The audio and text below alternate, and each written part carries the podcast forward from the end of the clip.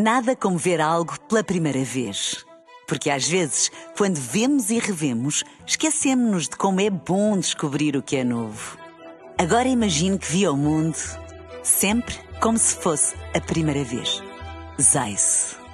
Veja como se fosse a primeira vez.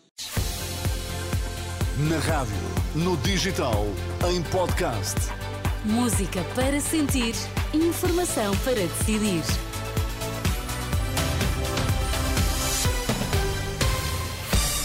São as notícias das 5 na Renascença Cana Rita Borda d'Água para os destaques. Olá, bom dia. Bom dia. António Costa não está a fazer chantagem sobre Montenegro para a candidatura ao TGV, diz o vice-presidente da Infraestruturas de Portugal. Esta sexta-feira, três pessoas morreram em colisão na ilha indonésia de Java.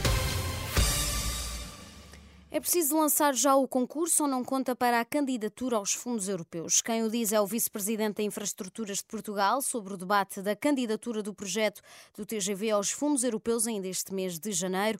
Carlos Fernandes diz que foi apenas isso que faltou na candidatura 2022, que chumbou pelos motivos explicados à Renascença. Portugal apresentou a sua candidatura, ela foi muitíssimo bem classificada em todos os critérios, exceto maturidade.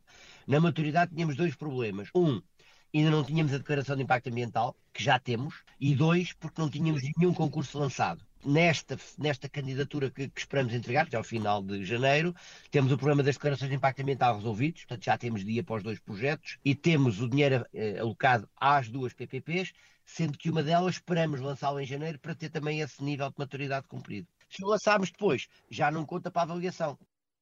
O responsável da Infraestruturas de Portugal, ouvido pelo jornalista João Pedro Quezado, diz que o lançamento do concurso e a obtenção dos fundos é o que dá mais flexibilidade a qualquer que seja o futuro governo.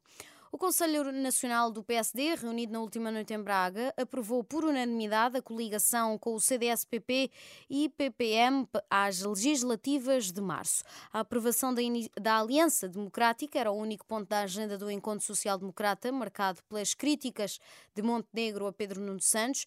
Luís Montenegro defende que o país precisa de mais moderação e menos impulsividade, como a que tem marcado a governação socialista. Portugal precisa de sentido de responsabilidade Portugal precisa de moderação. Portugal precisa de ambição e de capacidade de decisão. Mas a capacidade de decisão não se mede pela impulsividade de quem acorda um dia e pensa uma coisa e acorda no outro e pensa uma coisa contrária. A capacidade de decisão deve avaliar-se em função dos fundamentos das decisões e em função dos resultados.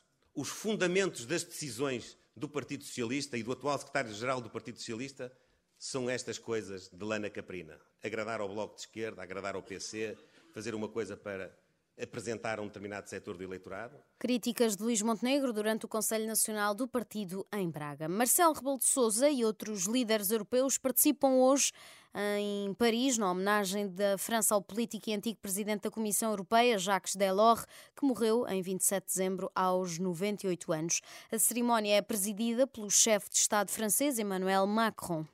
Três pessoas morreram esta sexta-feira na sequência da colisão entre dois comboios na ilha indonésia de Java, de acordo com as autoridades.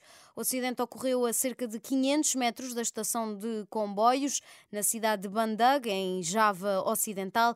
De acordo com as autoridades, um comboio que viajava na capital da província de Java embateu num suburbano que se dirigia para outra região a partir da estação.